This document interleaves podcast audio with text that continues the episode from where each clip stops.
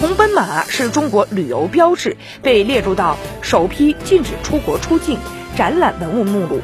近日，参观者欣赏甘肃省博物馆展出的铜奔马珍品。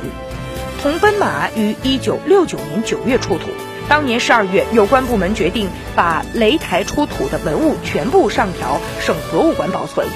铜奔马马高三十四点五厘米，长四十四点五厘米，宽十厘米，重七点一五公斤。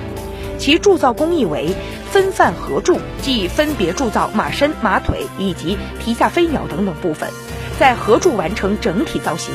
马腿内加有铁芯，以增强支撑力和强度。铸造工艺在当时非常先进。铜奔马一九八三年被国家旅游局确定为中国旅游标志，一九九六年被国家文物局专家组鉴定为国宝级文物。二零零二年被国家文物局列入首批禁止出国展览的珍贵文物。